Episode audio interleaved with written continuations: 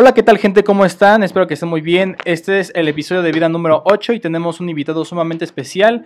Ya nos ha ayudado, está en otro podcast de nosotros que se llama Sabiduría de la Pareja. Si estás viendo esto en YouTube, por favor, hay algo aquí arriba que te va a salir. Y si estás viendo, escuchando esto en Spotify o en alguna otra plataforma, por favor, puedes ver a checar en nuestro perfil. Eh, Julio, ¿qué tal? Bienvenido. Hola Javier, muchas gracias por la invitación. No, gracias a ti. Eh, creo que tenías una historia muy interesante que te pasó. Por favor, adelante. Ok, gracias Javi. Pues mira, debo de comenzar poniendo un poco el contexto. Desde pequeño soy fanático del Barcelona. La realidad es que estrictamente, cuando he buscado el por qué soy fanático del Barcelona, creo que todo va en, en función de que a mí siempre me ha gustado ir en contracorriente. Esto quiere decir, cuando yo era pequeño había un boom muy importante en México por el Real Madrid. De esto derivó de que Hugo Sánchez, el mexicano, jugaba en el Real Madrid. Entonces, como a mí me gusta ir siempre en contracorriente, descubrí que el archienemigo o el rival más importante del Real Madrid es el Barcelona. Empecé a seguir al Barcelona y me gustó mucho el Barcelona, sus colores, su estilo, la filosofía. Y cuando me fui adentrando en el sistema del Barcelona y en conocerlo, pues más me gustó. Afortunadamente hace algunos años tuve la oportunidad de visitar Barcelona.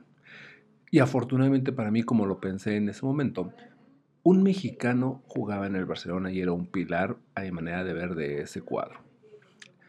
El defensa central Rafael Márquez, oriundo de Michoacán, un mexicano más, y pues yo dije, tengo que ir a, ver a Rafael Márquez, tengo que ir y pedir un autógrafo, y tiene que ser en Barcelona.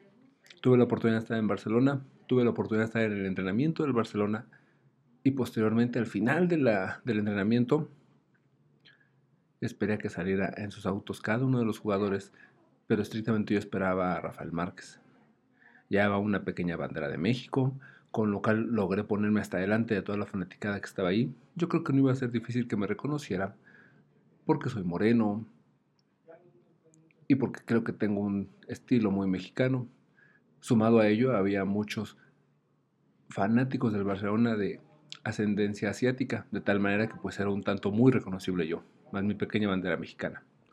De repente, los fans asiáticos me dijeron, ah, viene Rafa Márquez, y sí, venía Rafa Márquez en una camioneta negra, saqué y extendí mi pequeña bandera, y dije, obvio que se va a parar, un mexicano ve otro mexicano en otro país, y pues llama la sangre, llama la patria, y dije, se va a parar, me va a dar el autógrafo, y me voy a ir contento. Y no, creo que al contrario, el ver la bandera de México, el ver a un compatriota, creo que lo hizo todavía ser más fácil para él poder acelerar la camioneta e ignorarme. Pues sí, me sentí un tanto desmotivado, era uno de mis objetivos en el viaje a Barcelona y no lo pude lograr. ¿Qué es lo que siguió? Creo que apachurré un poco mi bandera, bajé la mirada y me quedé pensando por qué Rafa Márquez no había querido detenerse un minuto a saludarme, a saber qué hacía otro mexicano hasta Europa, una pregunta, disculpa, ¿en más o menos en qué año fue esto, cuando fuiste al viaje allá en Barcelona? Debió haber sido en el 2007, 2004, entre 2004 y 2007, no tengo claridad en este momento, pero más, o menos en ese periodo de tiempo. Ok, okay gracias. Estaba yo ahí hasta adelante y de repente, ya con la mirada baja, con mi bandera apachurrada, de repente una camioneta se paró enfrente de mí pues yo no me interesaba. Para pronto, ya no era Rafael Márquez, ya había pasado. Y de repente alguien me dijo, brasileño, con un estilo portu, portuñol, dicen hoy en día. Yo dije, levanté la mirada un tanto enojado y dije, no, mexicano. Y cuando levanté la mirada me di cuenta que era Ronaldinho Gaucho. Era inevitable no poderlo reconocer, esa melena, esos chinos y sobre todo esos dientes, eran muy evidentes. Y me dijo, oh, ya salió Márquez. Le dije, sí, ya salió. Me preguntó, creo recordar que se me había autografiado y le dije que no, que no había que autografiar. E inclusive sentí así como, oh, sí, es Márquez, es normal. Y entonces me, me, me, eh, pidió algo, o es lo que yo asumí, porque con un plumón él hacía en el aire garabatos como si fuera un autógrafo, entendiendo que me quería autografiar o que le pasara algo, tenía una gorra, le pasé la gorra porque estrictamente yo estaba preparado y tenía todo montado para que Rafael Márquez autografiara mi bandera, pero nunca algo para Ronaldinho. Y obviamente a Ronaldinho, de origen brasileño, no le podía dar la bandera de México. Le di la gorra, Me autografió, me la regresó, me dijo, bye, Dios, chao, no sé, y arrancó la camioneta. Me quedé pues con la gorra, un tanto desorientado, pues que porque en ese momento tal vez el mejor jugador del mundo en ese año, en ese momento me había dado un autógrafo y había cruzado ciertas palabras conmigo, pero creo que era más mi decepción de que Márquez no quiso pararse y autografiar mi bandera, que yo estaba como en un momento de shock. Recuerdo que todos los asiáticos alrededor mío, fanáticos de ascendencia asiática, me decían, oh, oh, felicidades, te autografiaron tu playera, y ellos estaban muy emocionados, a diferencia de mí, que a pesar de que tenía mi, no playera, perdón, mi gorra autografiada, pues yo estaba como choqueado, no sabía exactamente qué había pasado, o todavía estaba choqueado porque mi objetivo, que era que Márquez me autografiara algo, no pudo lograrse. Y eso fue lo que ocurrió. Tomé mi, gorra, me la puse, seguí admirando los futbolistas que salían, entre que admiraba cada uno de los futbolistas o cada uno de sus super autos en los que venían. De repente salió un defensa lateral del equipo de Barcelona, italiano, Zambrota se apellidaba o se apellida. También tuve la oportunidad de lanzarle la gorra, me la autografió. Y pues bueno, tengo ahí una gorra autografiada por Ronaldinho y Zambrota, uno que es dos campeones del mundo, uno brasileño, otro italiano, uno que en algún momento fue considerado el mejor jugador del mundo y Zambrota, que seguramente en algún momento también habrá sido considerado uno, de los mejores laterales en alguna temporada europea. Ok, este, ay, qué super mega historia con un giro muy raro, ¿no? Se me hace muy raro que un mexicano no apoye a otros fuera de México, pero yo creo que el plot twist de esta historia es que el hecho de que Ronaldinho Gaucho en uno de sus mejores momentos haya salido y haya, haya sido más amable que pues Rafa Márquez, ¿no? Entonces, pues no sé, contando esta historia, recordándola, em, ¿qué, nos puedes decir a, cabo? No sé, cuéntame algo. Fíjate que a la distancia la veo, otros decía el año en el que fue, ya tiene bastantes años. Esos años me han hecho madurar, me han hecho afrontar diferentes situaciones. Y, hoy en día a la distancia digo, bueno, yo quería el autógrafo más sentimental, el de un mexicano que estaba trascendiendo en otro país. Como mexicano, no, no, aspiraba a tener el autógrafo del mejor jugador del mundo en ese momento. Yo quería el del mejor jugador de mi patria en ese momento. Por las razones que fueran no se dio. Pero algo que sí, yo creo que me quedó muy clavado de ese día es que mi, objetivo era decir, oye, Rafa, yo soy mexicano. Y entonces yo estaba seguro que cuando él a la bandera de México se iba a parar y iba a decir un mexicano, yo soy otro mexicano, ten un autógrafo.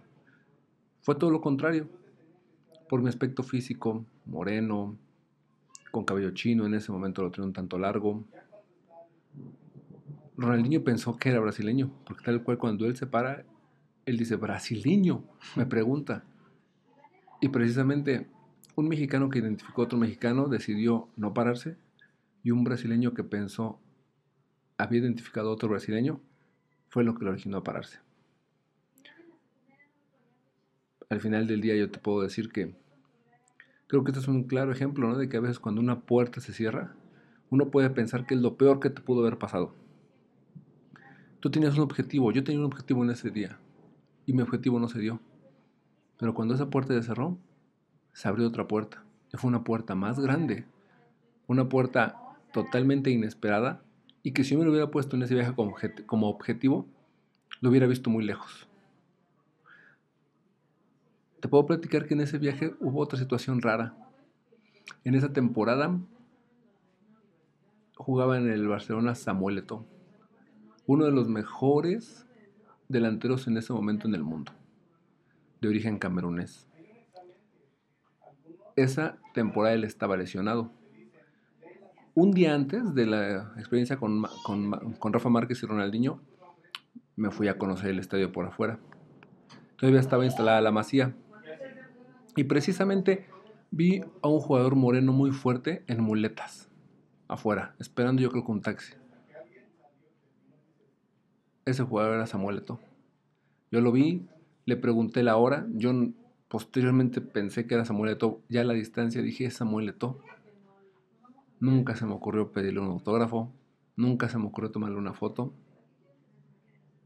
Pero era Samuel A lo que voy es, normalmente en la vida te puedes poner objetivos. en diferente medida. Yo creo que en ese momento yo me puse un objetivo, no salió y salió un objetivo todavía más grande, que si yo lo hubiera planteado, no, no sé si lo hubiera logrado, pero se dio.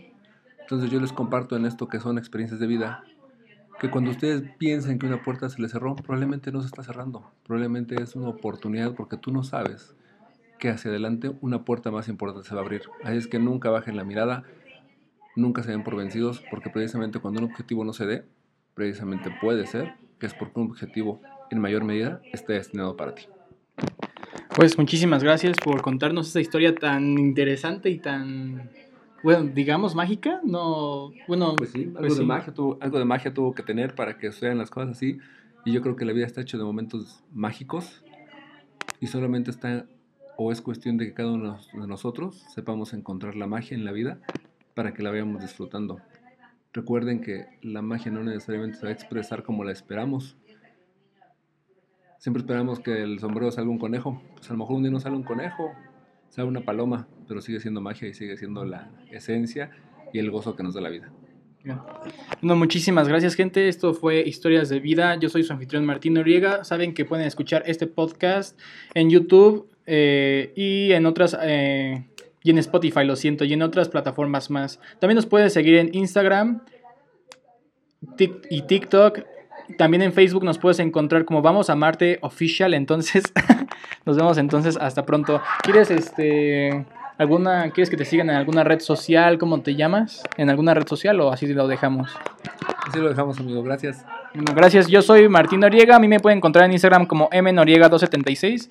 Muchísimas gracias y hasta pronto.